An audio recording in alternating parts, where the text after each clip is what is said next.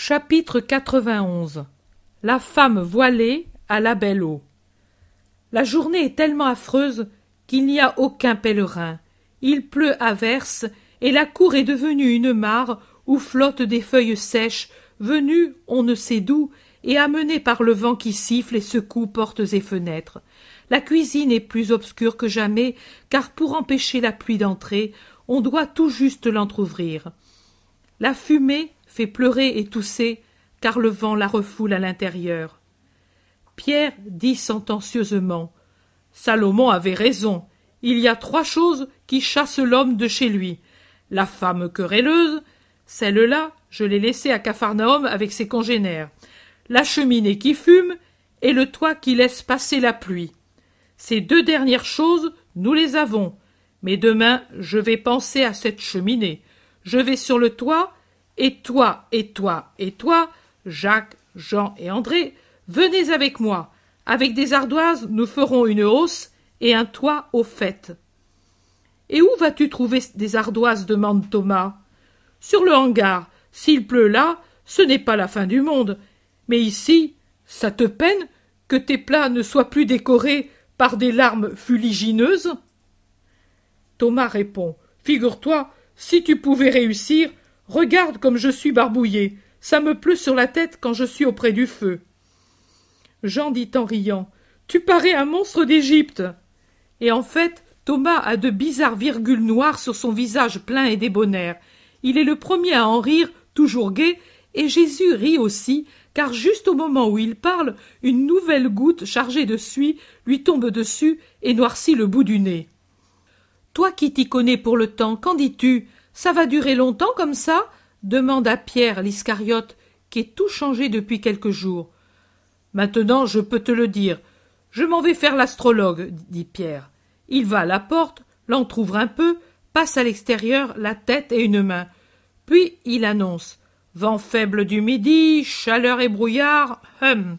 Il y a peu de. Pierre se tait, puis il rentre doucement, laisse la porte entr'ouverte et guette. Qu'y a-t-il demandent trois ou quatre. Mais de la main, Pierre fait un signe de se taire. Il regarde, puis il murmure. C'est cette femme. Elle a bu de l'eau du puits et elle a pris un fagot resté dans la cour. Elle est trempée. Elle n'a sûrement pas chaud. Elle s'en va. Je la suis. Je veux voir. Il sort sans bruit. Thomas demande. Mais où peut-elle rester pour être toujours près d'ici? Mathieu dit et rester ici par ce temps. Elle va certainement au pays parce qu'avant-hier elle achetait du pain, dit Barthélemy. Elle a une belle constance pour rester ainsi voilée, dit Jacques d'Alphée.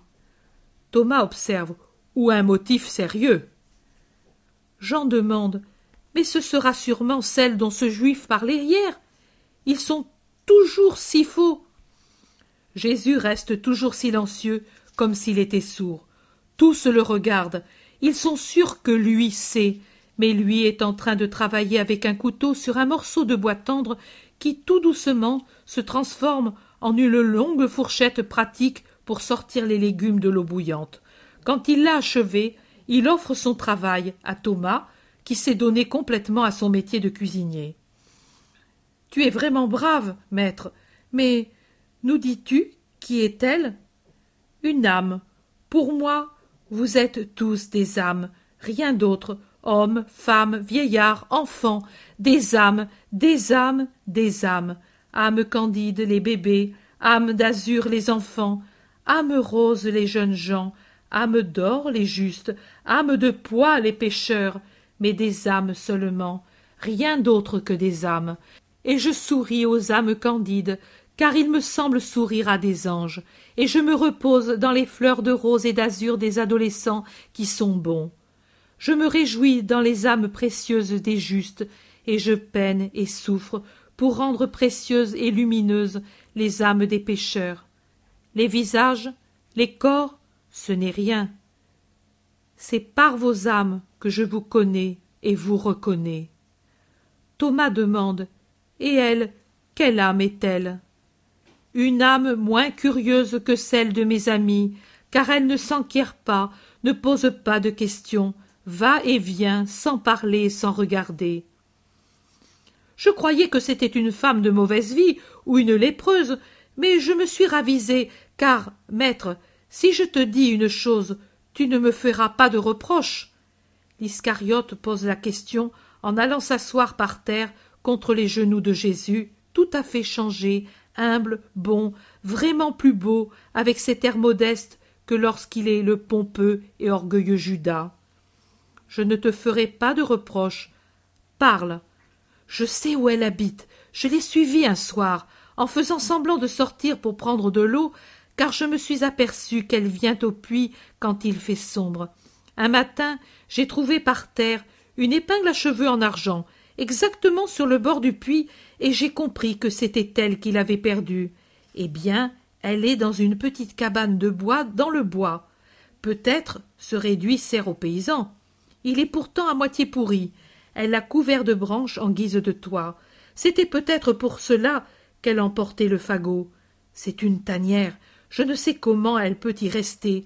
Elle serait bonne tout au moins pour un gros chien ou un tout petit âne. C'était un soir où il y avait clair de lune, et j'ai bien vu. La cabane est à moitié enfouie dans des ronces, mais vide à l'intérieur et sans porte. Tout cela m'a détrompé, et j'ai compris que ce n'était pas une femme de mauvaise vie. Tu ne devais pas le faire, mais sois sincère. N'as-tu rien fait de plus? Non, maître, j'aurais voulu la voir, parce que c'est depuis Jéricho que je la remarque, et il me semble reconnaître sa démarche si légère quand elle se rend quelque part où elle a affaire. Sa personne aussi doit être souple et belle. Oui, on le devine malgré tous ses vêtements. Mais je n'ai pas osé l'observer pendant qu'elle se couchait sur la terre. Peut-être elle a quitté son voile, mais je l'ai respectée.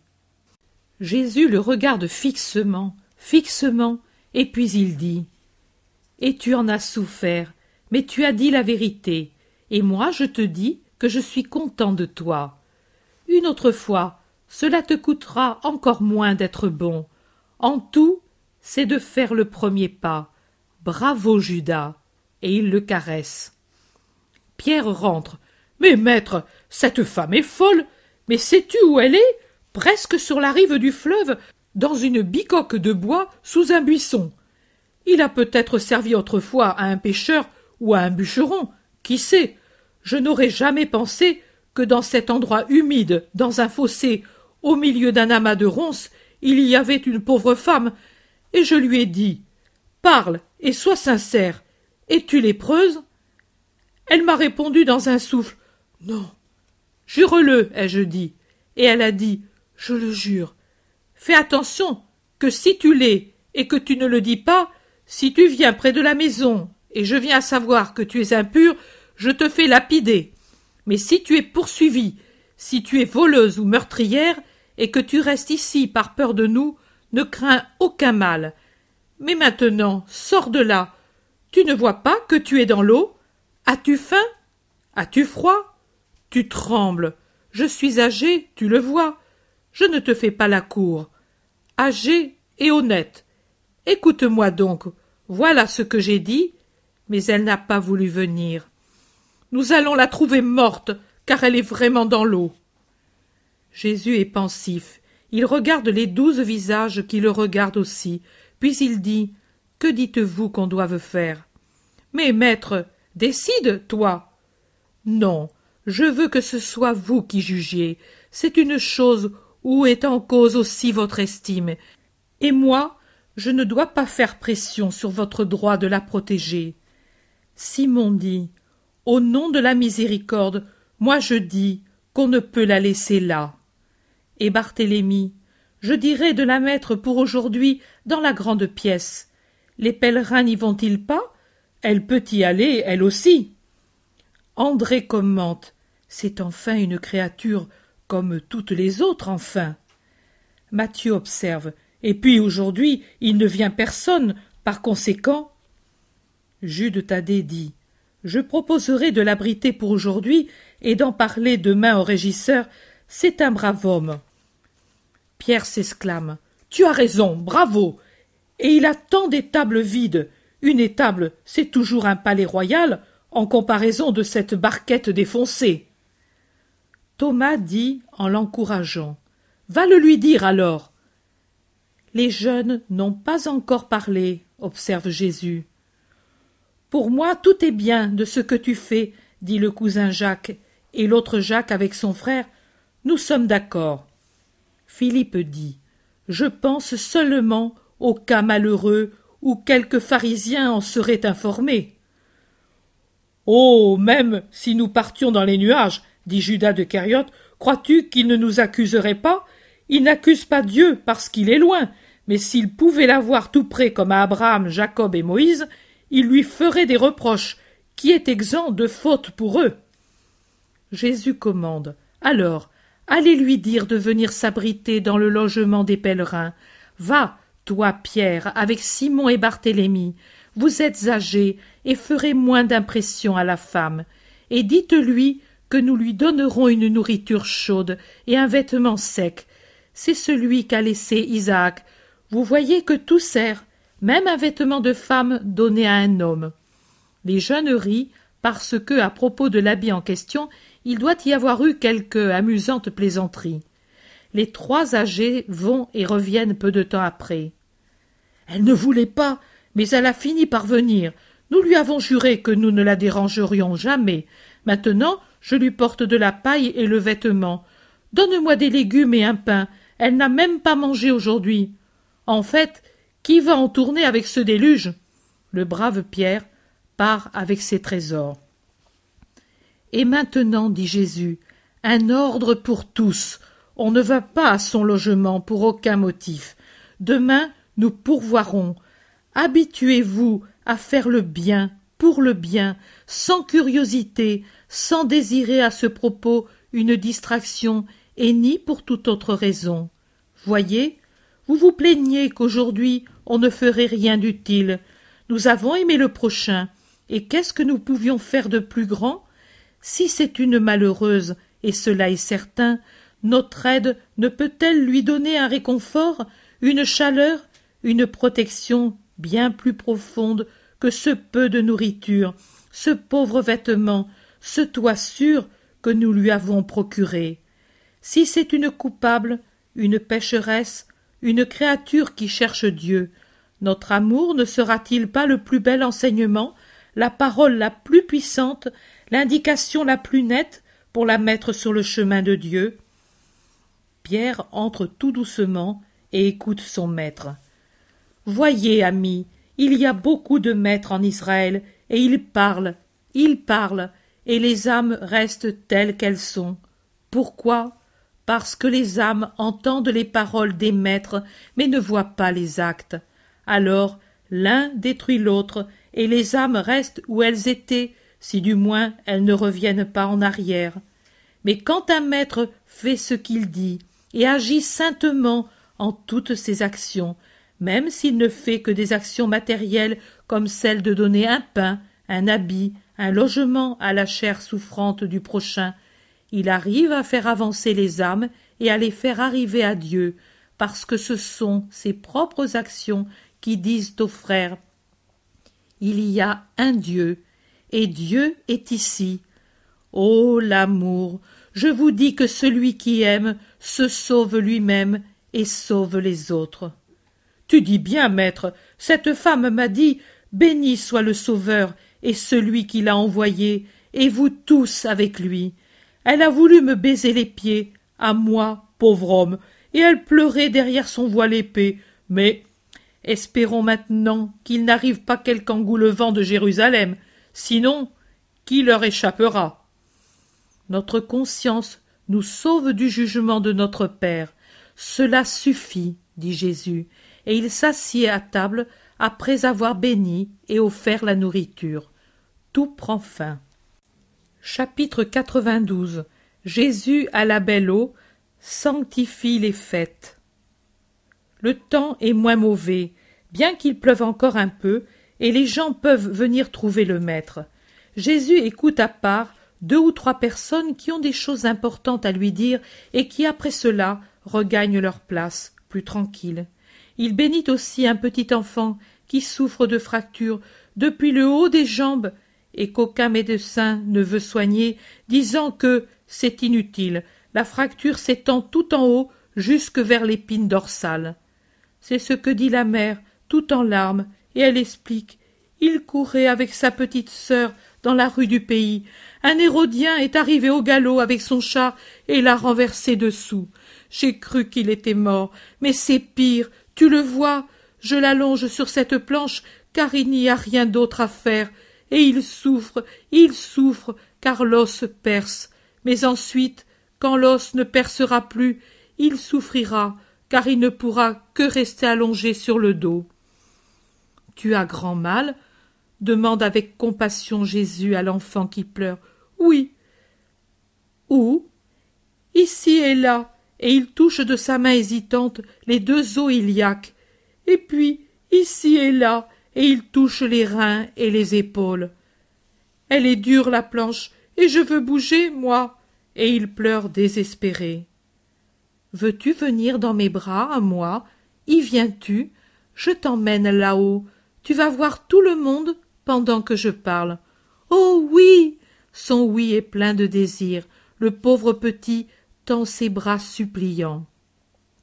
Viens alors. Mais il ne peut pas, maître, c'est impossible, il a trop mal. Je ne peux même pas le bouger pour le laver. Je ne lui ferai pas de mal. Le médecin Le médecin, c'est le médecin. Mais moi, je suis moi. Pourquoi es-tu venu? Parce que tu es le Messie, répond la femme qui pâlit et rougit, prise entre l'espérance et le désespoir. Et alors Viens, petit. Jésus passe un bras sous ses jambes inertes, l'autre bras sous les petites épaules. Il prend le bambin et lui demande Est-ce que je te fais mal? Non Alors dis adieu à la maman et partons. Et à travers la foule qui s'ouvre, il s'en va avec son fardeau. Il va jusqu'au fond, sur l'espèce d'estrade qu'on lui a faite pour que tout le monde le voie, même de la cour. Il se fait donner un petit banc et s'y assied. Il installe le bambin sur ses genoux et lui demande Ça te plaît? Maintenant, tiens-toi tranquille et écoute toi aussi. Et il commence à parler. Il ne fait les gestes que d'une seule main, la droite, car de la gauche, il soutient l'enfant qui regarde les gens, heureux de voir quelque chose, et sourit à sa maman, qui est là-bas, au fond, le cœur palpitant d'espérance. Il joue avec le cordon du vêtement de Jésus et aussi avec la barbe soyeuse et blonde du maître et même avec une mèche de ses longs cheveux. Il est dit Travaille d'un travail honnête, et le septième jour consacre-le au Seigneur et à ton esprit. C'est cela que dit le commandement du repos sabbatique. L'homme n'est pas plus que Dieu, et Dieu aussi a fait la création en six jours, et le septième s'est reposé. Comment alors l'homme se permet-il de ne pas imiter le Père et de ne pas obéir à son commandement? Est-ce un ordre inintelligent? Non. En vérité, c'est un commandement salutaire, que ce soit dans l'ordre physique ou dans l'ordre moral ou dans le spirituel. Le corps de l'homme, quand il est fatigué, a besoin de repos comme celui de toute créature. Il repose aussi, et nous le laissons reposer pour ne pas le perdre, le bœuf qui laboure les champs, l'âne qui nous porte, la brebis qui a mis bas son agneau et nous donne le lait. Elle repose aussi, et nous la laissons reposer, la terre du champ, dans les mois où elle n'est pas ensemencée, elle se nourrit et se sature des sels qui lui tombent du ciel ou remontent du sol. Il se repose bien, et même sans nous demander notre avis, les animaux et les plantes qui obéissent aux lois éternelles d'une sage reproduction.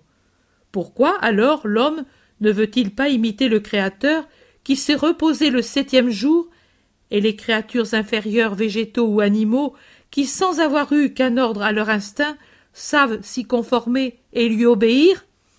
Le commandement est aussi utile à l'ordre moral qu'à l'ordre physique. Pendant six jours, l'homme a été occupé par tous et par tout. Pris comme le fil dans le mécanisme du métier à tisser, il est allé, en haut, en bas, sans jamais pouvoir dire Maintenant je m'occupe de moi-même et de ceux qui me sont les plus chers. Je suis le père, et aujourd'hui pour moi les fils existent. Je suis l'époux, et aujourd'hui je me consacre à l'épouse. Je suis le frère, et je jouis de mes frères. Je suis le fils et je donne mes soins à mes parents âgés. C'est un ordre spirituel. Le travail est saint, plus saint l'amour, très saint Dieu. Et alors souviens-toi de donner au moins un jour sur sept à notre bon et saint Père qui nous a donné la vie et nous la conserve. Pourquoi le traiter moins bien qu'un père, que des fils, que des frères, qu'une épouse, que notre propre corps Que le jour du Seigneur lui appartienne. Oh. Quelle douceur que de se retrouver après le travail du jour, le soir au foyer plein d'affection. Quelle douceur que de le retrouver après un long voyage. Et pourquoi ne pas se retrouver après six jours de travail dans la maison du Père? Pourquoi ne pas être comme un fils qui revient d'un voyage de six jours et qui dit Voici que je viens passer mon jour de repos avec toi Mais maintenant, écoutez, j'ai dit travail d'un travail honnête. Vous savez que notre loi commande l'amour du prochain. L'honnêteté du travail fait partie de l'amour du prochain.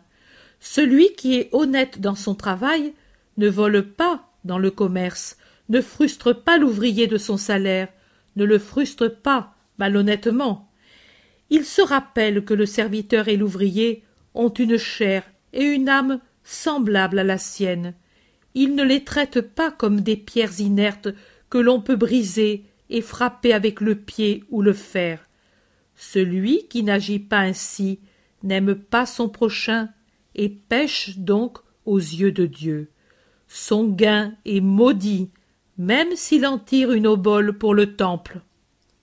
Oh. Quelle offrande menteuse.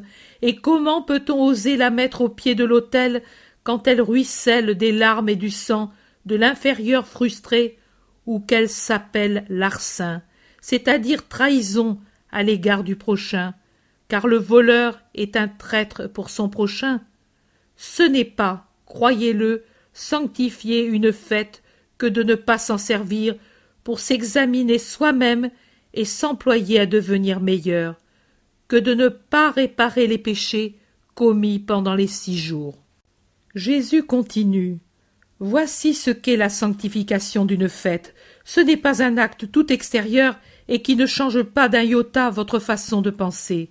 Dieu veut des œuvres vivantes et non pas des simulacres d'œuvres. C'est un simulacre l'obéissance fausse à sa loi.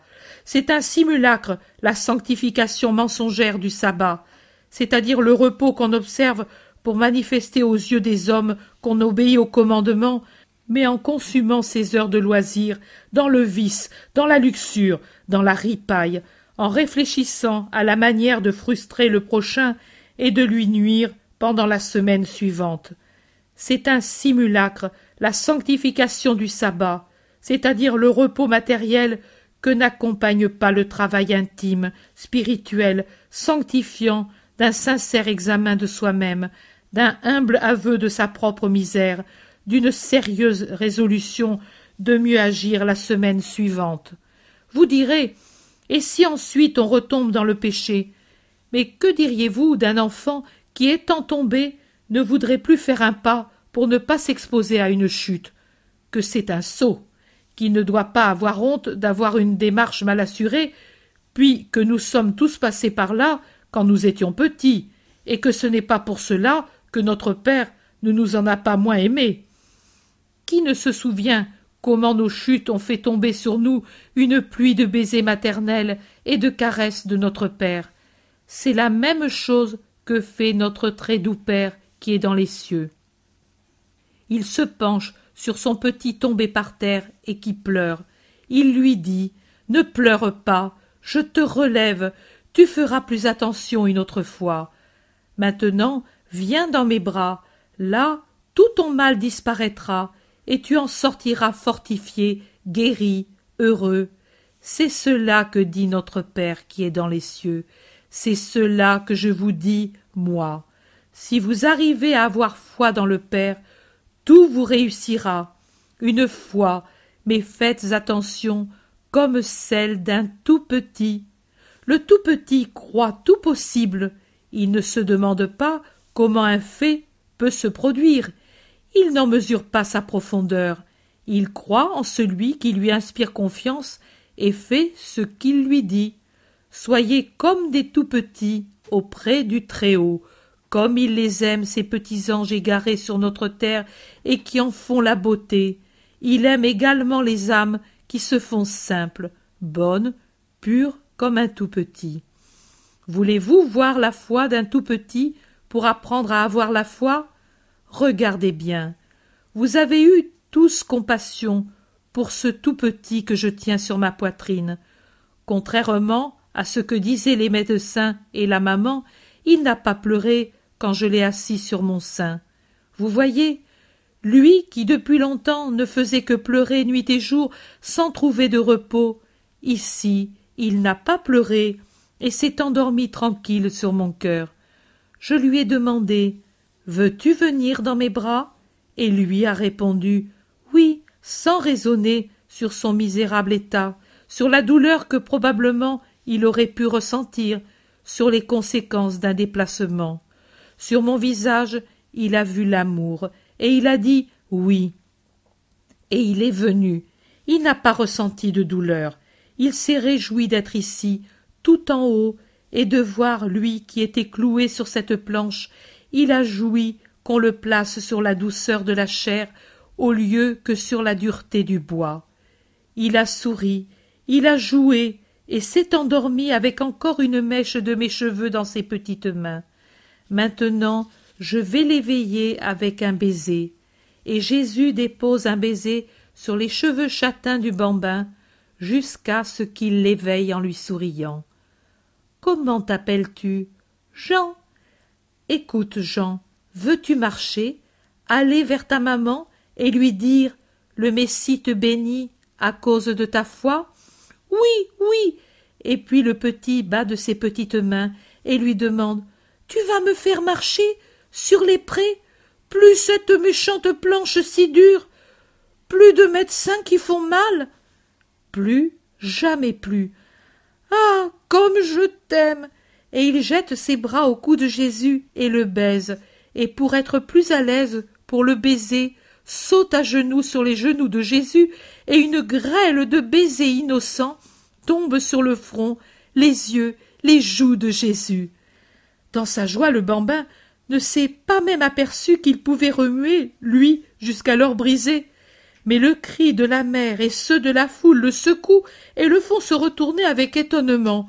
Ses yeux innocents, dans son visage amaigri, se font interrogateurs.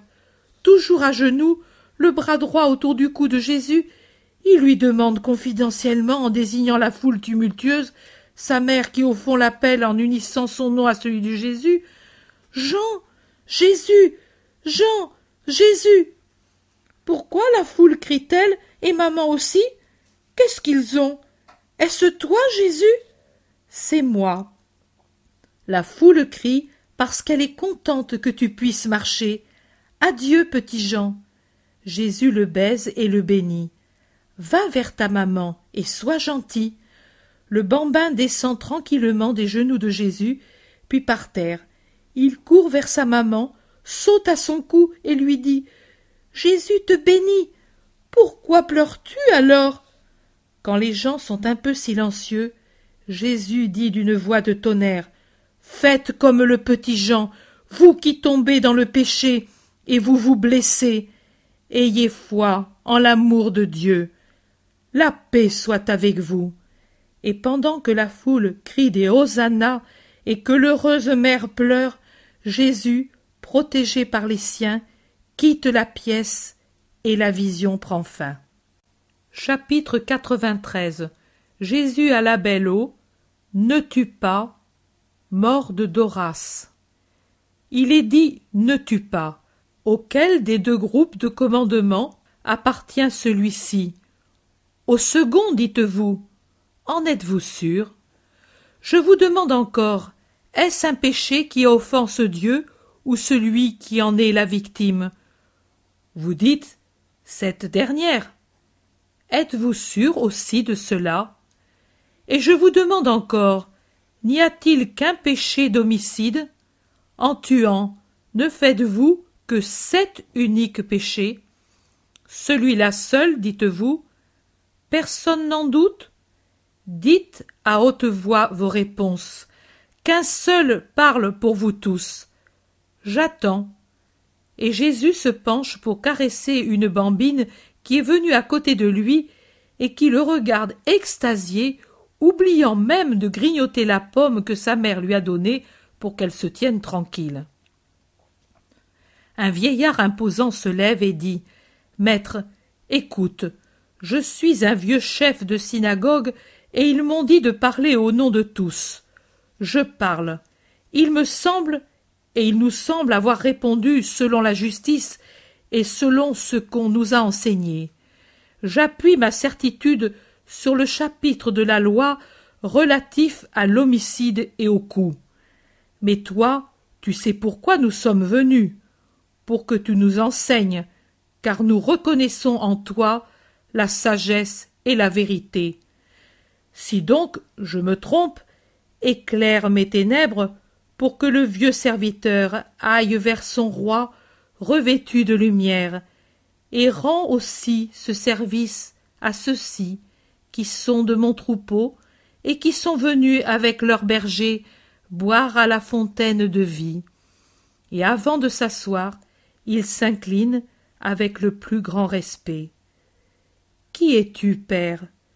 Cléophas d'Emmaüs, ton serviteur. Pas le mien, mais de celui qui m'a envoyé, parce qu'on doit donner au Père toute préséance et tout amour au ciel, sur la terre et dans les cœurs. Et le premier à lui donner cet honneur, c'est son Verbe qui prend et offre, sur une table sans défaut, les cœurs des bons, comme fait le prêtre avec les pains de proposition. Mais écoute, Cléophas, pour aller à Dieu tout illuminé selon ton saint désir. Pour mesurer la culpabilité, il faut penser aux circonstances qui précèdent, préparent, justifient, expliquent la faute elle-même. Qui ai-je frappé? Qu'est-ce que j'ai frappé? Où ai-je frappé? Avec quels moyens ai-je frappé? Pourquoi ai-je frappé? Comment ai-je frappé? Quand ai-je frappé? C'est ce que doit se demander avant de se présenter à Dieu pour lui demander pardon, celui qui a tué. Qui ai-je frappé? Un homme, je dis un homme, mais je ne pense pas et je ne considère pas s'il est riche ou s'il est pauvre, s'il est libre ou s'il est esclave. Pour moi, il n'existe pas d'esclave ou de puissant. Il s'agit des hommes créés par un être unique, par conséquent tous égaux. En fait, devant la majesté de Dieu, même le plus puissant monarque de la terre n'est que poussière. Et à ses yeux et aux miens, il n'existe qu'un seul esclavage, celui du péché, et donc sous la domination de Satan. La loi antique distingue les hommes libres des esclaves et se livre à des considérations subtiles selon que la mort a été immédiate ou qu'il y a eu un jour ou deux de survie, et de même si la femme enceinte est morte du coup, ou si la mort n'a atteint que le fruit de ses entrailles. Mais tout cela a été dit lorsque la lumière de la perfection était encore bien lointaine. Maintenant elle est parmi vous, et vous dit Quiconque frappe mortellement un de ses semblables pêche, et il ne pêche pas seulement à l'égard de l'homme, mais aussi contre Dieu. Qu'est-ce que l'homme? L'homme est la créature souveraine que Dieu a créée pour être le roi de la création. Il l'a créé à son image et à sa ressemblance, en lui donnant la ressemblance pour l'esprit et en tirant son image de l'image parfaite de sa pensée parfaite. Regardez dans l'air, sur la terre et dans les eaux. Y voyez-vous peut-être un animal ou une plante qui, si beau qu'il soit, égale l'homme? L'animal court, mange, boit, dort, engendre, travaille, chante, vole, rampe, grimpe, mais il n'a pas la parole. L'homme aussi sait courir et sauter, et dans le saut il est si agile qu'il rivalise avec l'oiseau. Il sait nager, et il est si rapide à la nage qu'on dirait un poisson. Il sait ramper, et paraît un reptile. Il sait grimper, et semble un singe. Il sait chanter, et paraît un oiseau. Il sait engendrer et se reproduire, mais en plus il sait parler. Et ne dites pas tout animal a son langage.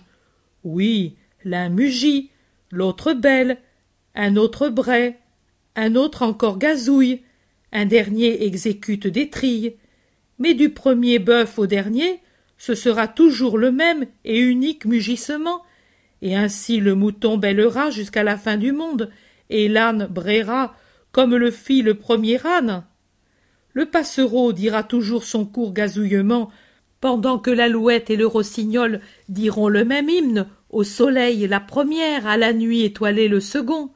Même au dernier jour de la terre, ils salueront comme à son premier jour et à sa première nuit.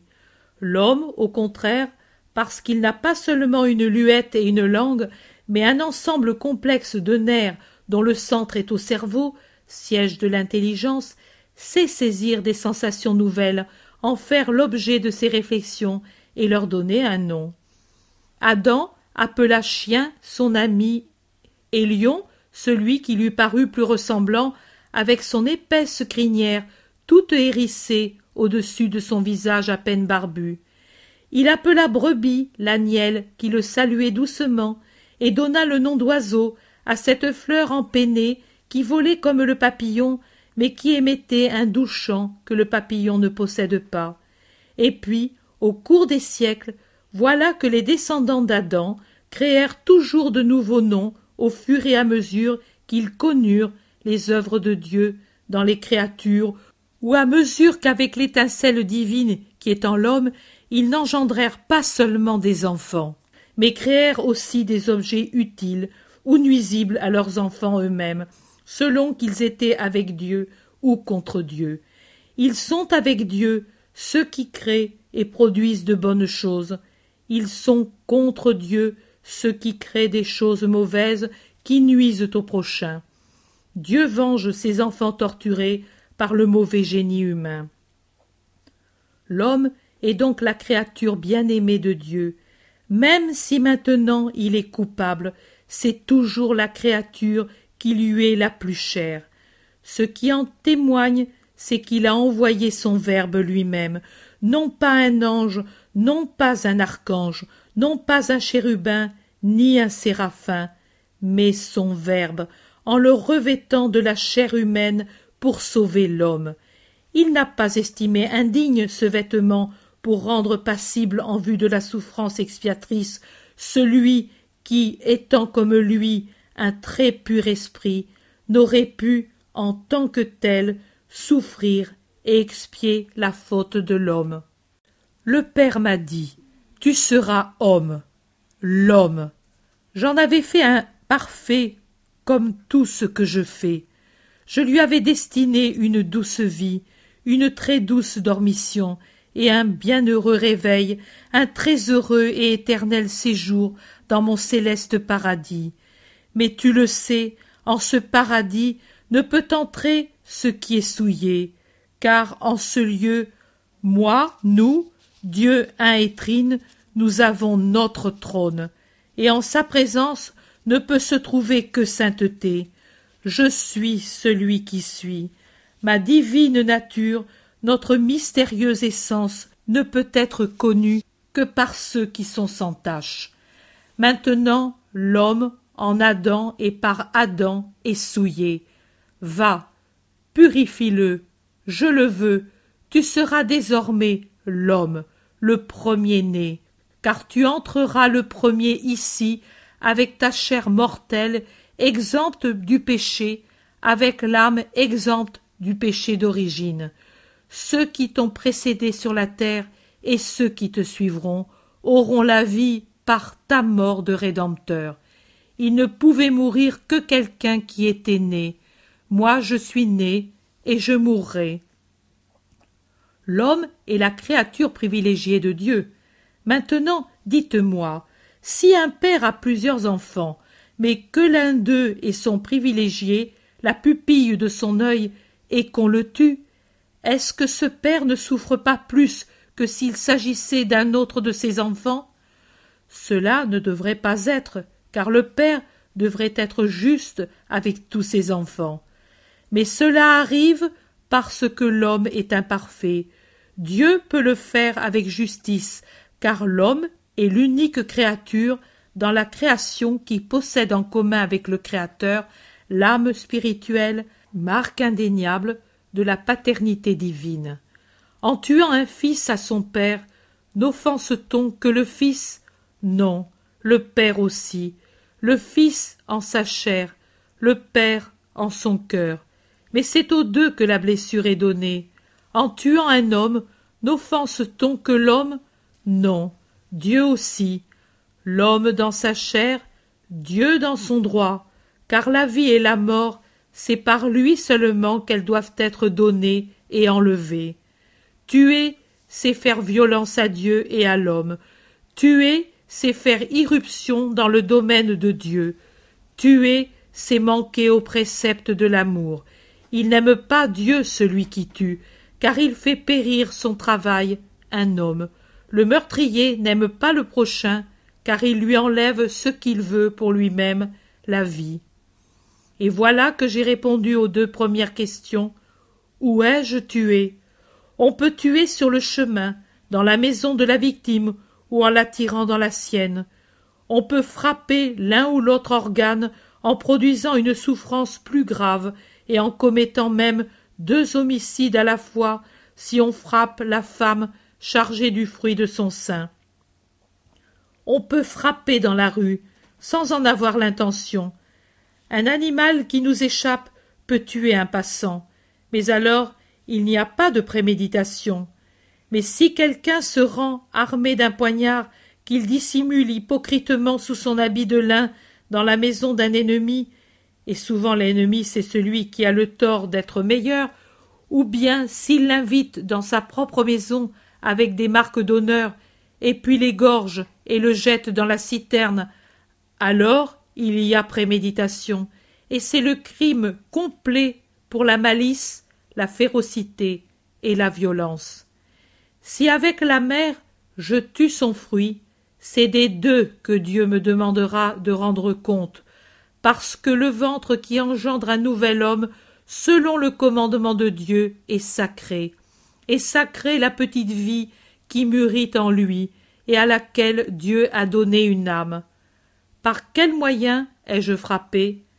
C'est vainement que quelqu'un affirme Je ne voulais pas frapper quand il est allé avec une arme véritable. Dans la colère, les mains mêmes deviennent une arme, et aussi la pierre que l'on prend sur la route ou la branche arrachée à un arbre. Mais celui qui froidement examine le poignard ou la hache, et s'ils lui paraissent mal aiguisés, les affile et puis s'en arme de façon qu'on ne les aperçoive pas, mais qu'il puisse facilement les brandir, s'il se rend ainsi chez son rival, il ne peut pas dire je n'avais pas l'intention de frapper. Celui qui prépare un poison en cueillant des herbes ou des fruits toxiques pour en faire une poudre ou une boisson, et puis les offre à sa victime comme si c'étaient des épices ou une boisson fermentée, ne peut certainement pas dire Je ne voulais pas tuer. Et maintenant, écoutez, vous femmes silencieuses, meurtrières, cachées et impunies de tant de vie, c'est tuer aussi que d'arracher un fruit qui croît en votre sein parce qu'il est d'une provenance coupable, ou qu'il n'était pas désiré, n'étant qu'un poids inutile en vos flancs et indésirable pour votre richesse. Il n'y a qu'une façon d'éviter ce poids, c'est de rester chaste. N'unissez pas l'homicide à la luxure, à la violence et à la désobéissance, et ne croyez pas que Dieu ne voit pas ce que l'homme n'a pas vu. Dieu voit tout et se souvient de tout. Souvenez-vous-en, vous aussi. Pourquoi ai-je frappé? Oh, il y a tant de raisons. le déséquilibre imprévu que crée en vous une émotion violente, celui de trouver la couche nuptiale profanée, ou le voleur surpris dans la maison, ou le dégoûtant qui viole votre propre fillette, ou le calcul froid et réfléchi de se débarrasser d'un témoin dangereux, de quelqu'un qui vous empêche d'arriver ou dont on convoite la situation ou la fortune. Il y a là tant de raisons.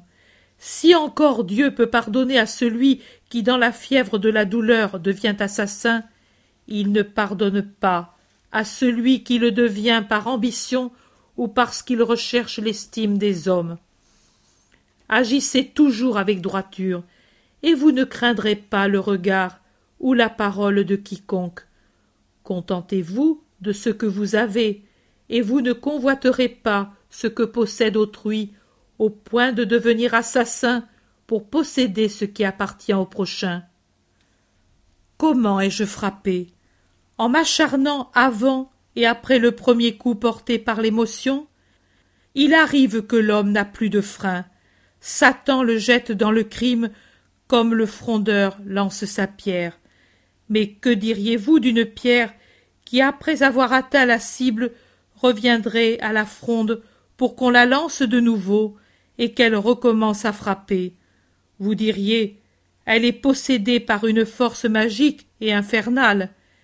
Il en est ainsi de l'homme, qui après un premier coup en donne un second, un troisième, un dixième, sans que sa férocité s'apaise, car la colère tombe et l'on revient à la raison après le premier coup, lorsqu'il provient d'un motif qui peut se comprendre.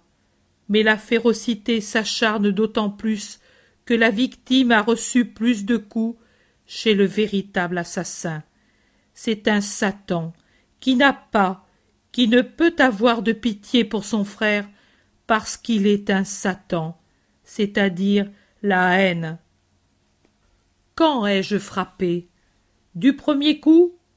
Après que la victime soit tombée par terre, en simulant le pardon alors que la rancœur était toujours plus forte J'ai attendu peut-être des années pour frapper, pour donner double douleur, en tuant le père, en la personne de ses enfants.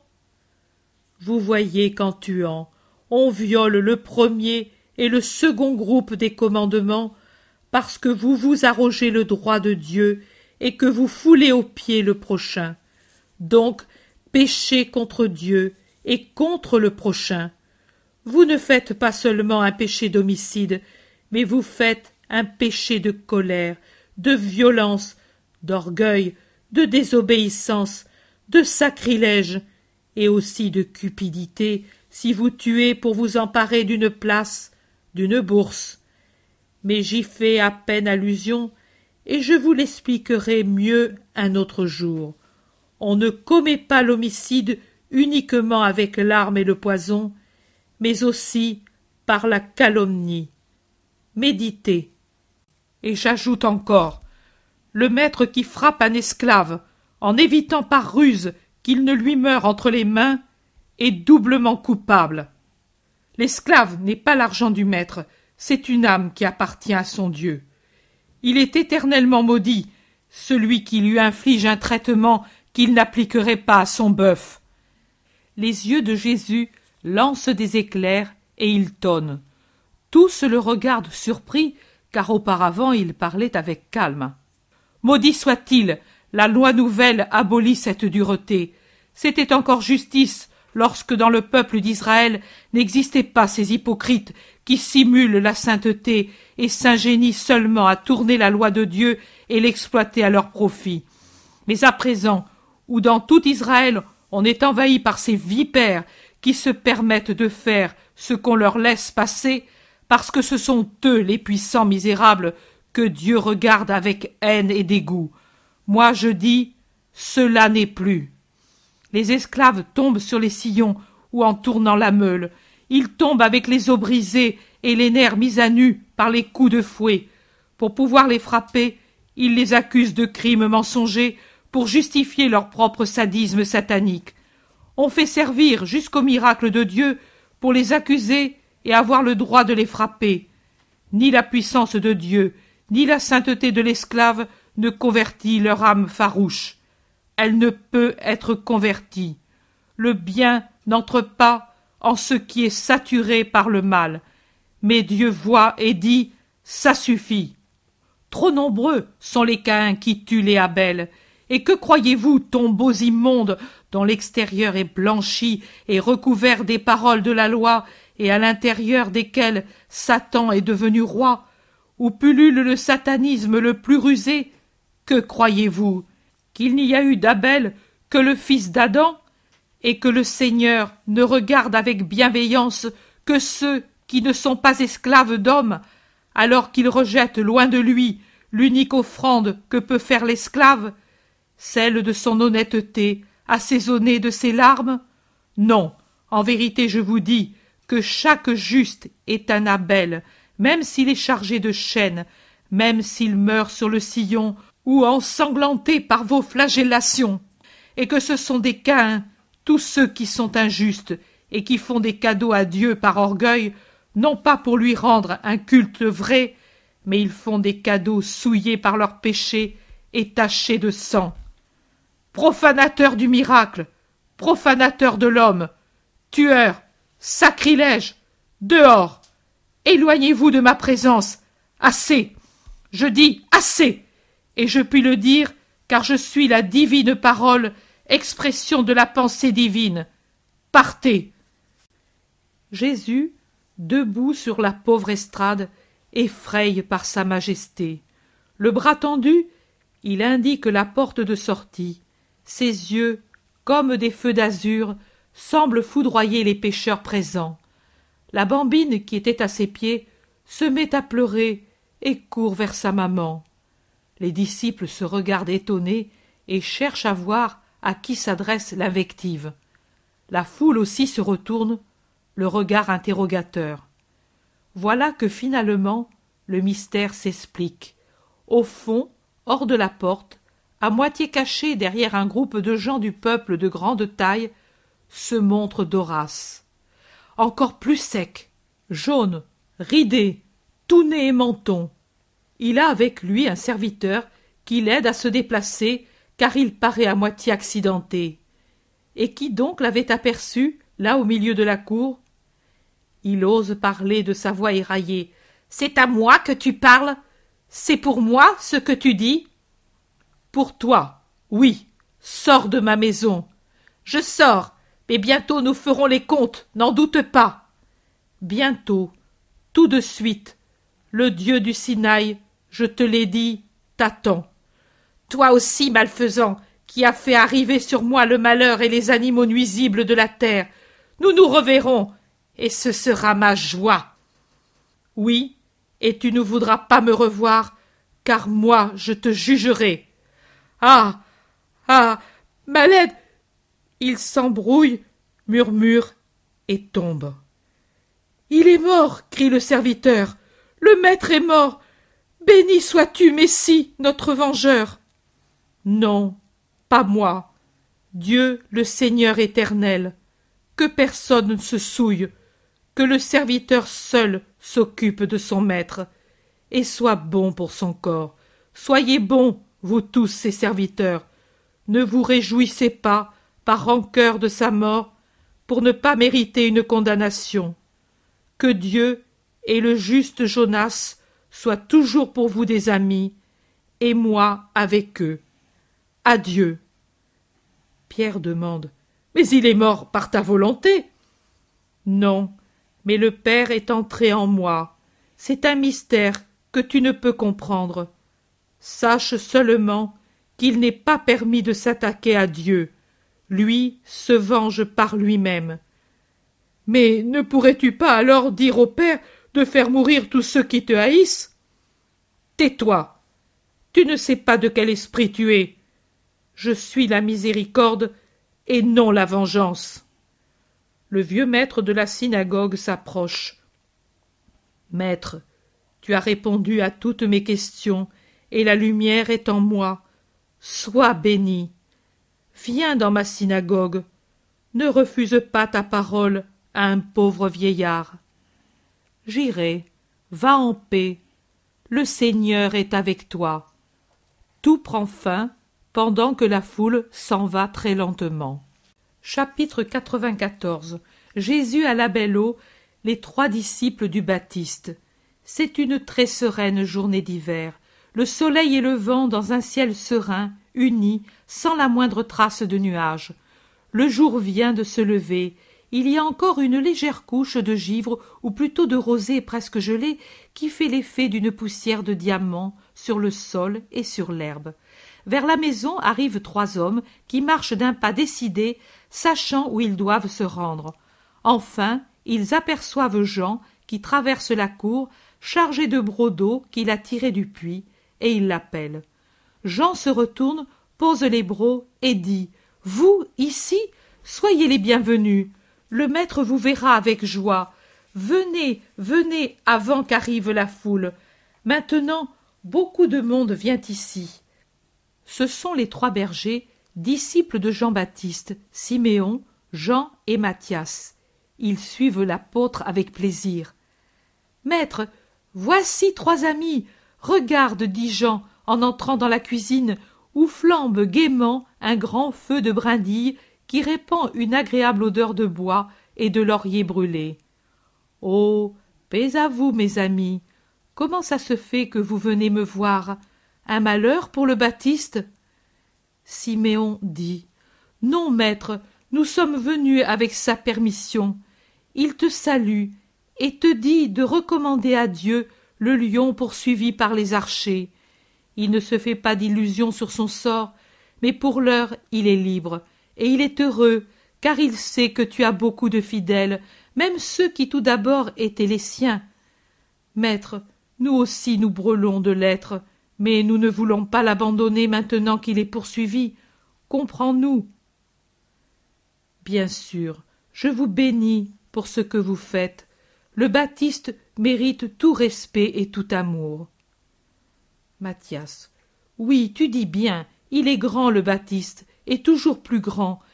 Il rappelle l'agave qui, près de mourir, sort un grand candélabre avec sa fleur à sept pétales qui flamboie et répand de son parfum.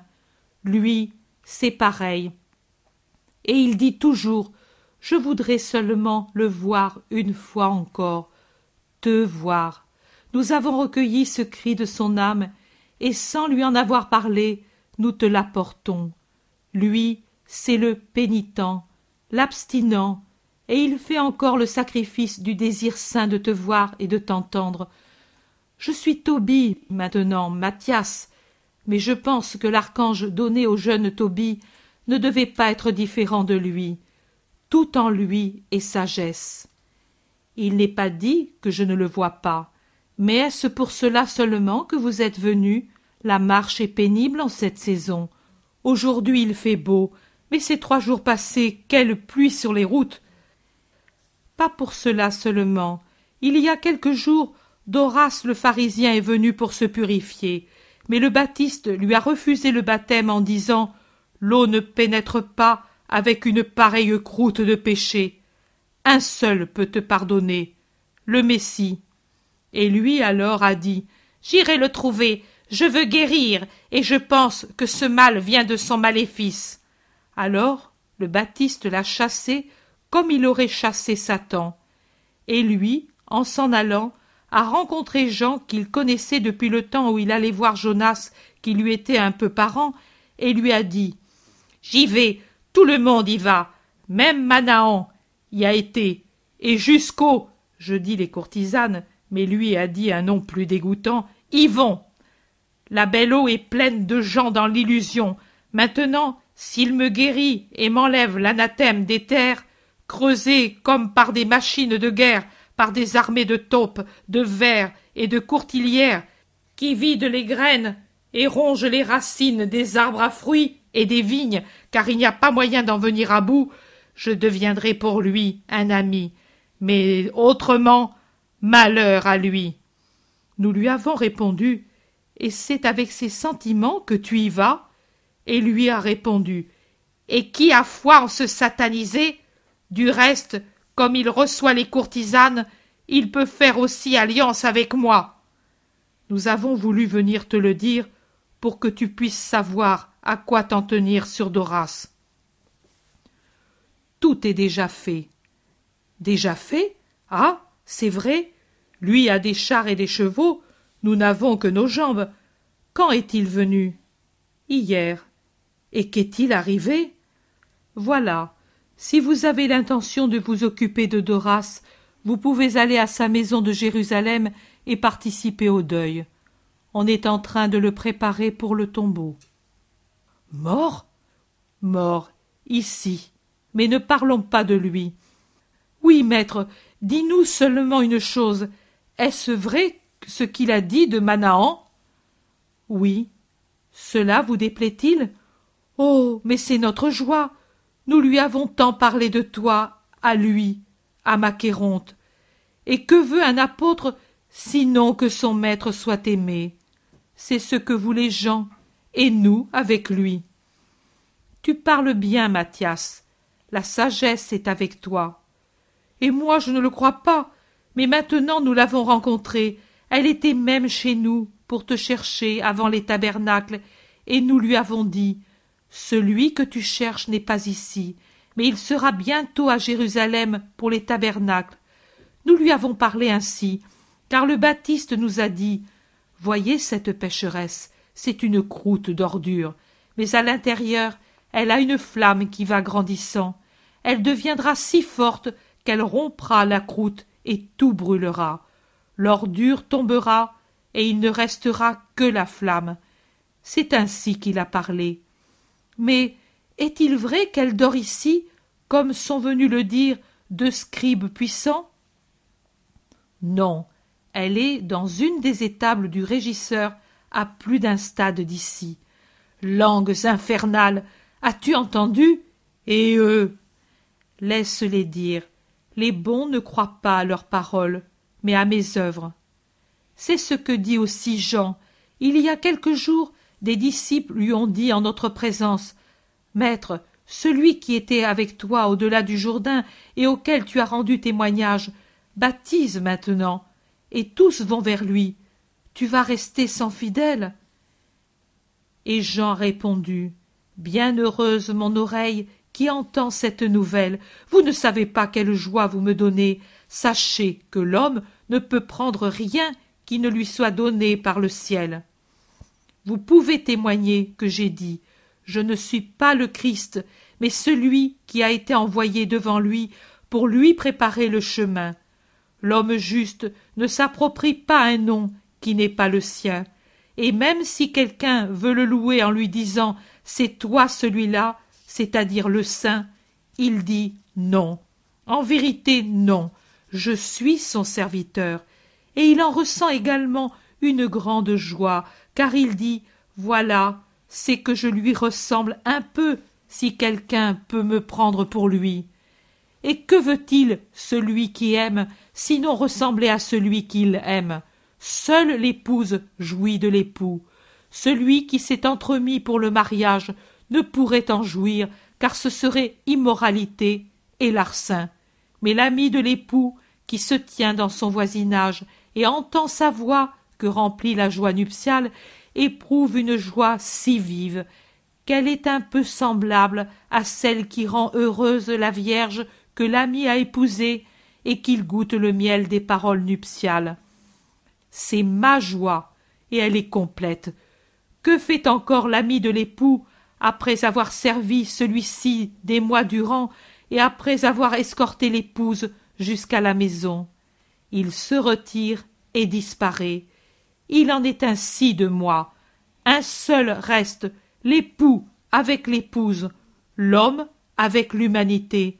Ô profonde parole, il faut que lui croisse et que moi je diminue.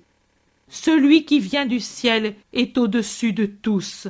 Les patriarches et les prophètes disparaissent à son arrivée, car lui est pareil au soleil qui éclaire tout et d'une lumière si vive que les astres et les planètes, dont la lumière est éteinte, s'en revêtent, et ceux qui ne sont que ténèbres par eux-mêmes disparaissent dans sa suprême splendeur. C'est ainsi qu'il en est, car lui vient du ciel, tandis que les patriarches et les prophètes doivent aller au ciel, mais n'en viennent pas. Celui qui vient du ciel est au-dessus de tous, et il annonce ce qu'il a vu et entendu. Mais personne ne peut accepter son témoignage s'il ne tend pas au ciel, et par conséquent il renie Dieu. Qui accepte le témoignage de celui qui est descendu du ciel scelle par sa croyance sa foi en Dieu vérité, et non pas fable sans vérité, il sent la vérité parce qu'il a une âme qui la recherche, car celui que Dieu a envoyé dit les paroles de Dieu, parce que Dieu lui a donné l'Esprit avec plénitude, et l'Esprit dit Me voici, prends-moi, je veux être avec toi, toi, délice de notre amour, car le Père aime le Fils sans mesure, et lui a tout remis en main. Celui donc qui croit au Fils possède la vie éternelle, mais qui refuse de croire au Fils ne verra pas la vie, et la colère de Dieu restera en lui et sur lui. Matthias dit c'est ainsi qu'il a parlé. Ces paroles sont gravées dans mon esprit pour que je te les dise. Et moi, je t'en loue et t'en remercie. Jésus poursuit. Le dernier des prophètes d'Israël n'est pas celui qui descend du ciel, mais ayant reçu le bénéfice des dons divins dès le sein de sa mère, vous ne le savez pas, mais moi je vous le dis, c'est celui qui est le plus proche du ciel, Quoi Quoi? Oh raconte Le Baptiste dit de lui-même Je suis le pécheur. Les trois bergers sont anxieux de savoir, et les disciples aussi ont le même désir. Quand la mère me portait, enceinte de moi Dieu, parce qu'elle est l'humble et l'amoureuse, elle alla rendre service à la mère de Jean, qui était sa cousine par sa mère, et avait conçu pendant sa vieillesse. Déjà le Baptiste avait son âme, car il était au septième mois de sa formation, et le germe d'homme, renfermé en son sein maternel, tressaillit de joie en entendant la voix de l'épouse de Dieu. Il fut précurseur aussi par le fait qu'il devança les racheter, car d'un sein à l'autre se répandit la grâce. Et elle y pénétra, et la faute d'origine disparut de l'âme de l'enfant. Je dis donc que sur la terre il y en a trois qui possèdent la sagesse, comme au ciel il y en a trois qui sont la sagesse, le Verbe, la mère, le précurseur sur la terre, le Père, le Fils, l'Esprit Saint au ciel. Notre âme est remplie d'étonnement presque comme lorsqu'il nous fut dit Le Messie est né, car tu es l'abîme de la miséricorde, et notre Jean est l'abîme de l'humilité. Et ma mère est l'abîme de la pureté, de la grâce, de la charité, de l'obéissance, de l'humilité, de toute autre vertu la source est en Dieu, et que Dieu verse en ses saints. Jacques de Zébédée dit Maître, il y a beaucoup de gens d'arriver. Allons, venez vous aussi. Les gens sont très nombreux. La paix soit avec vous, dit Jésus, souriant comme il l'est peu souvent. Les gens bavardent et le montrent du doigt. Il y a beaucoup de curieux. Ne tente pas le Seigneur ton Dieu, est-il dit. Trop souvent on oublie ce commandement. On tente Dieu quand on veut lui imposer à lui notre propre volonté. On tente Dieu quand imprudemment on agit contre les préceptes de la loi, qui est sainte et parfaite, et en ce qu'elle a de spirituel le principal, et qu'on s'occupe et se préoccupe de la chair que Dieu a créée. On tente Dieu quand, après avoir reçu son pardon, on revient au péché. On tente Dieu quand, après avoir reçu ses dons, on en fait naître un dommage en en usant égoïstement et sans penser à leur auteur. On ne plaisante pas avec les dons de Dieu. et on ne se moque pas de lui. Trop souvent cela arrive. Hier vous avez vu le châtiment qui atteint ceux qui se moquent de Dieu. Le Dieu éternel, plein de pitié pour qui se repent, n'est au contraire que sévérité pour celui qui ne se repent pas et n'accepte pas de changer. Vous venez à moi pour entendre la parole de Dieu. Vous venez à moi pour avoir le miracle. Vous venez à moi pour avoir le pardon, et le Père vous donne la parole, le miracle et le pardon.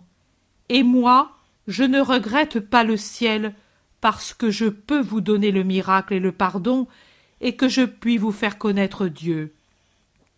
L'homme est tombé hier, foudroyé, comme Nadab et Abiou, par le feu de la colère divine.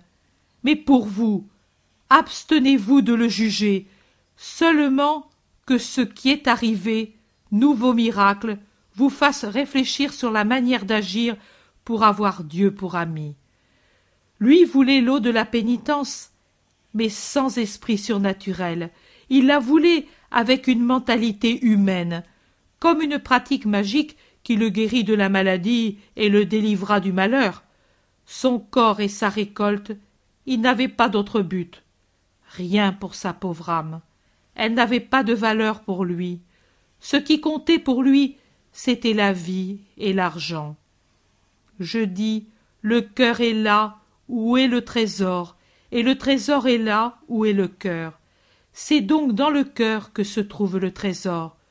Lui, dans le cœur, n'avait soif que de vivre et de posséder beaucoup d'argent. Comment le procurer? Par un moyen quelconque, même par le crime. Et alors, demander le baptême, n'était-ce pas se moquer de Dieu et le tenter? Il aurait suffi d'un repentir sincère pour sa longue vie de péché, pour lui procurer une sainte mort, et même ce qu'il pouvait avoir avec justice sur la terre. Mais lui était l'impénitent. N'ayant jamais aimé personne en dehors de lui-même, il en arriva à ne pas s'aimer lui-même, car la haine tue jusqu'à l'amour animal et égoïste qu'on a pour soi. C'étaient les larmes d'un repentir sincère qui devaient être son eau lustrale. Et qu'il en soit ainsi pour vous tous qui m'écoutez, car personne n'est sans péché, et tous par conséquent, vous avez besoin de cette eau. Elle descend, pressée par le cœur, elle lave, rend la virginité à ce qui était profané, relève celui qui est tombé, rend la vigueur à celui que la faute avait saigné à blanc. Cet homme ne se préoccupait que des misères de la terre, mais il n'y a qu'une misère qui doit faire réfléchir l'homme, c'est l'éternelle misère de perdre Dieu. Cet homme n'oubliait pas de faire les offrandes rituelles, mais il ne savait pas offrir à Dieu un sacrifice spirituel, c'est-à-dire s'éloigner du péché, faire pénitence, demander par ses actes le pardon. Les offrandes hypocrites, avec des richesses provenant de biens mal acquis, c'est comme inviter Dieu à se faire complice des mauvaises actions de l'homme. Cela peut-il jamais arriver? N'est-ce pas se moquer de Dieu que d'avoir cette audace? Dieu repousse loin de lui celui qui dit Voilà mon sacrifice, mais il brûle de continuer sa vie de péché. Est-ce que par hasard le jeûne corporel sert à quelque chose lorsque l'âme ne s'impose pas le jeûne du péché? Que la mort de l'homme qui a eu lieu ici vous fasse réfléchir sur les conditions nécessaires pour être vraiment aimé par Dieu. Maintenant, dans son riche palais, les parents et les pleureurs mènent le deuil sur sa dépouille que l'on va bientôt conduire au tombeau. Ô vrai deuil et vraie dépouille, il n'est plus qu'une dépouille, rien d'autre qu'un deuil sans espérance, car l'âme, déjà morte, sera pour toujours séparée de ceux qui l'aima par parenté ou par affinité des idées. Si même un séjour identique les unit pour toujours, la haine qui y règne les séparera, et alors la mort est une vraie séparation, Il vaudrait mieux que, au lieu des autres, ce soit l'homme qui pleure sur lui-même quand il a tué son âme, et que par ces pleurs d'un homme contrit et humble, il rende à l'âme la vie avec le pardon de Dieu. Allez, sans haine ou commentaire, sans autre chose que l'humilité. Comme moi, qui sans haine, mais avec une juste appréciation, ai parlé de lui. La vie et la mort enseignent à bien vivre et à bien mourir pour conquérir la vie qui n'est pas sujette à la mort. La paix soit avec vous. Il n'y a pas de malade ni de miracle. Et Pierre dit aux trois disciples du Baptiste. J'en suis fâché pour vous. Oh. Il ne faut pas l'être. Nous croyons sans voir. Nous avons eu le miracle de sa naissance pour nous rendre croyants. Et maintenant nous avons sa parole pour confirmer notre foi. Nous ne demandons que d'y être fidèles jusqu'au ciel, comme Jonas, notre frère. Tout prend fin. Chapitre 95 Jésus à la belle eau ne convoite pas la femme d'autrui. Jésus passe au milieu d'un vrai petit peuple qui l'appelle de tous côtés. Quelqu'un montre ses blessures, un autre compte ses malheurs, un autre encore se borne à dire Aie pitié de moi et il y a qui lui présente son petit enfant pour qu'il le bénisse. La journée sereine et sans vent a amené beaucoup, beaucoup de monde. Quand Jésus a presque déjà gagné sa place, voilà qu'arrive du sentier qui conduit au fleuve un cri lamentable. Fils de David, aie pitié de ton malheureux. Jésus se tourne dans cette direction, et aussi avec lui les disciples et la foule. Mais un buisson touffu de buis cache celui qui supplie. Qui es-tu? Avance. Je ne puis, je suis infecté, je dois me rendre auprès du prêtre pour être rayé du monde des vivants. J'ai péché, et la lèpre a fleuri sur mon corps. J'espère en toi. Un lépreux, un lépreux, anathème, lapidons-le. La foule s'agite tumultueusement. Jésus fait un geste qui impose le silence et l'immobilité il n'est pas plus infecté que celui qui est dans le péché. Aux yeux de Dieu, le pécheur impénitent est encore plus souillé que le lépreux repenti. Qui est capable de croire, vienne avec moi. Avec les disciples, des curieux le suivent. D'autres allongent le cou, mais restent où ils sont. Jésus s'éloigne de la maison et du sentier, dans la direction du buisson, mais ensuite il s'arrête et ordonne. Montre-toi. Voilà que sort un jeune homme, un peu plus qu'adolescent, encore beau, au visage légèrement ombragé d'une moustache naissante et d'une barbe légère. Un visage encore frais et plein, aux yeux baignés de larmes. Un grand cri le salue qui part d'un groupe de femmes toutes voilées qui déjà pleuraient dans la cour de la maison au passage de Jésus, et elle s'était mise à pleurer plus fort devant les menaces de la foule. Mon fils et la femme s'effondre dans les bras d'une autre parente ou amie, je ne sais. Jésus avance encore vers le malheureux. Tu es bien jeune. D'où vient cette lèpre? Le jeune baisse les yeux, rougit, balbutie, mais n'ose pas davantage. Jésus répète la question. Il dit quelques mots plus nets, mais on ne saisit que ceci. Le Père, je suis allé et nous avons péché, pas moi seulement. Voilà ta mère qui espère et qui pleure. Au ciel, il y a Dieu qui sait. Ici, il y a moi qui sais aussi. Mais pour avoir pitié, j'ai besoin que tu t'humilies. Parle. Parle, fils, et pitié des entrailles qui t'ont porté. Gémit la mère qui s'est traînée jusqu'auprès de Jésus et maintenant à genoux tenant inconsciemment un pan du vêtement de Jésus d'une main, tendant l'autre vers son fils et découvrant un pauvre visage brûlé par les larmes. Jésus lui met la main sur la tête. Parle, lui redit-il. Je suis l'aîné, et j'aide mon père dans son commerce.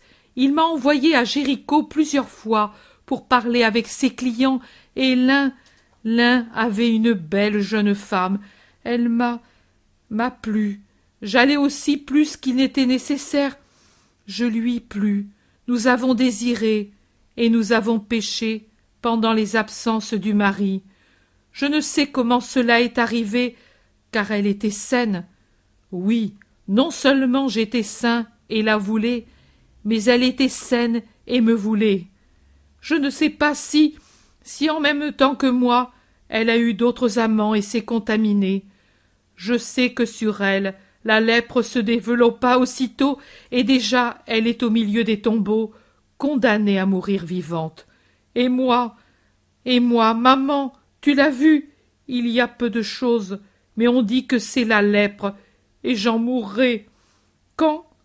Plus de vie, plus de maison, plus de maman. Oh maman, je te vois, et ne puis te donner un baiser. Aujourd'hui ils viennent déchirer mes vêtements et me chasser de la maison, du pays. C'est pire que la mort. Et je n'aurai même pas les larmes de ma maman sur mon cadavre. Le jeune homme pleure. La mère semble une plante brisée par le vent, tant elle est secouée par les sanglots. Les gens discutent et se partagent en sentiments opposés. Jésus est triste, il parle. Et quand tu as péché, tu n'as pas pensé à ta mère?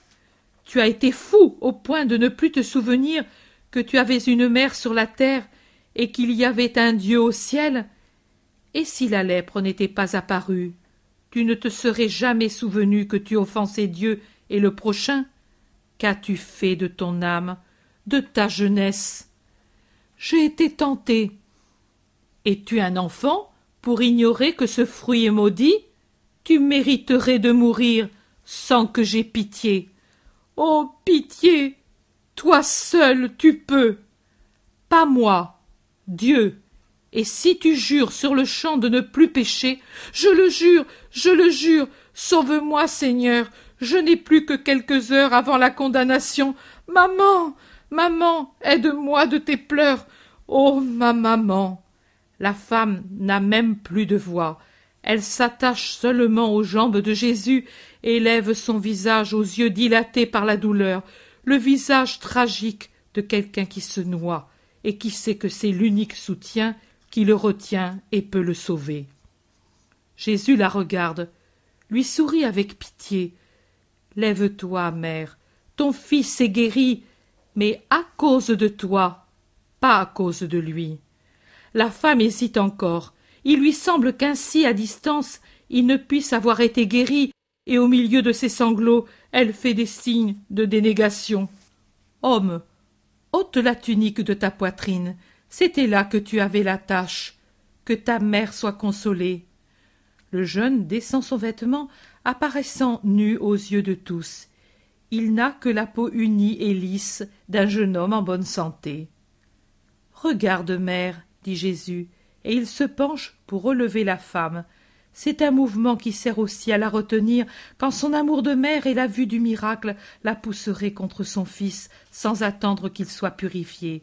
Se rendant compte de l'impossibilité d'aller là où la pousse l'amour maternel, elle s'abandonne sur la poitrine de Jésus et lui donne un baiser, dans un vrai délire de joie. Elle pleure, rit, baise, bénit, et Jésus la caresse avec pitié.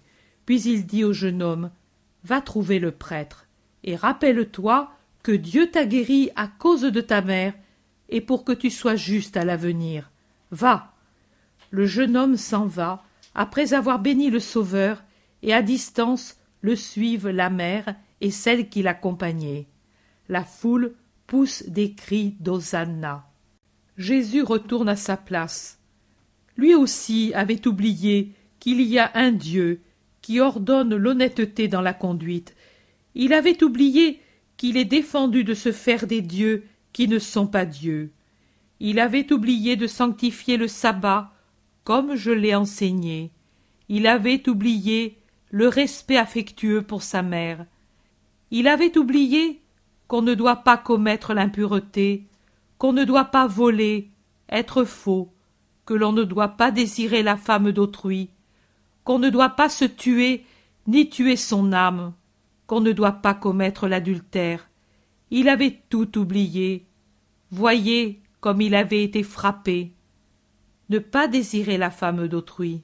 Cela ne fait qu'un avec ne pas commettre l'adultère, car le désir précède toujours l'action. L'homme est trop faible pour pouvoir désirer sans satisfaire son désir, et ce qui est suprêmement triste, l'homme ne sait pas faire de même dans ses justes désirs. Dans le mal, le désir et puis l'accomplissement. Dans le bien, le désir, puis on s'arrête quand on ne revient pas en arrière. Comme je le lui ai dit, je le dis à vous tous, car le péché de désir est répandu comme le chien-dent qui se propage tout seul. Êtes-vous des enfants? Pour ne pas savoir que cette tentation est un poison et qu'il faut la fuir J'ai été tenté. C'est l'antique parole. Mais puisque c'est aussi un exemple ancien, l'homme devrait se souvenir de ses conséquences et savoir dire non. Notre histoire ne manque pas d'exemples d'une chasteté qui a su se garder malgré les séductions du sexe et les menaces des violents. La tentation est-elle un mal Elle ne l'est pas.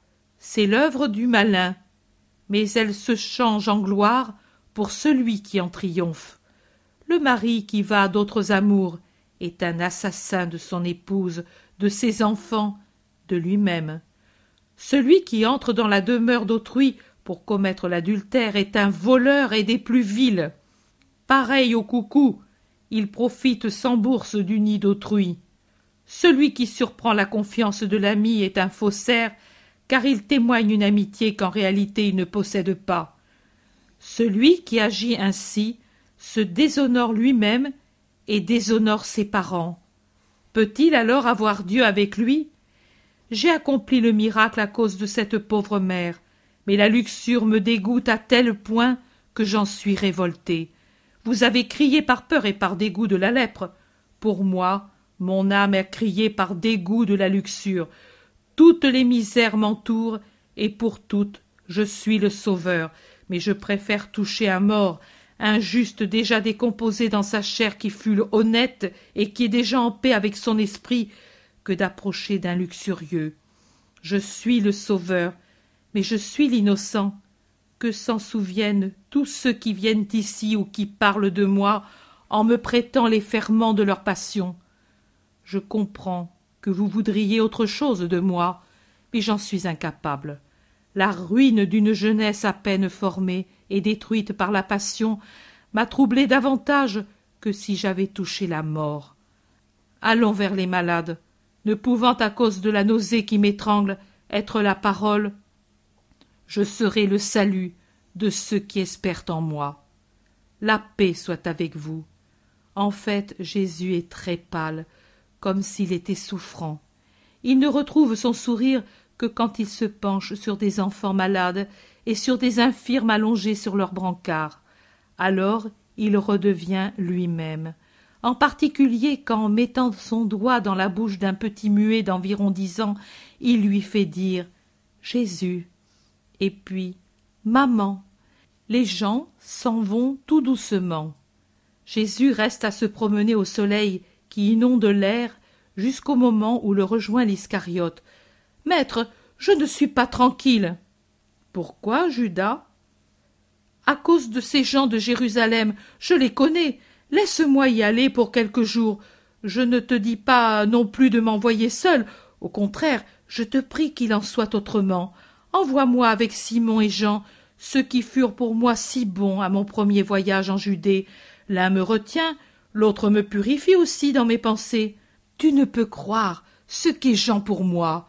C'est une rosée qui calme mes ardeurs et une huile sur mes os agités. Crois-le. Je le sais. Tu ne dois pas t'en étonner par conséquent si je l'aime tant. C'est ma paix. Mais toi aussi, si tu es toujours bon, tu seras mon réconfort. Si tu emploies les dons de Dieu, et si tu en as beaucoup pour le bien, comme tu fais depuis quelques jours, tu deviendras un véritable apôtre. Et tu m'aimeras comme Jean? Je t'aime de même, Judas, mais seulement je t'aimerai sans souci et sans douleur. Ô mon maître, comme tu es bon Va donc à Jérusalem, Cela ne servira à rien, mais je ne veux pas décevoir ton désir de m'être utile. Maintenant, je vais le dire tout de suite à Simon et à Jean. Allons. Tu vois comme ton Jésus souffre pour certaines fautes? Je suis comme quelqu'un qui a soulevé un poids trop lourd. Ne me donne jamais cette douleur, jamais plus. Non, maître, non, je t'aime, tu le sais, mais je suis faible. L'amour donne la force. Ils entrent dans la maison et tout prend fin. Et c'est bien, car je suis très mal pour le moral. Vous en savez la cause. Au physique, soit parce que nous sommes au temps de la passion, soit que j'ai trop écrit. Je ne sais pas exactement pourquoi. Je passe par une période terrible de fièvre, de douleur à la poitrine, à l'épine dorsale, à l'abdomen. Je crois que Compito continue à me travailler. Je paie toute l'humidité et l'absence de soleil de ce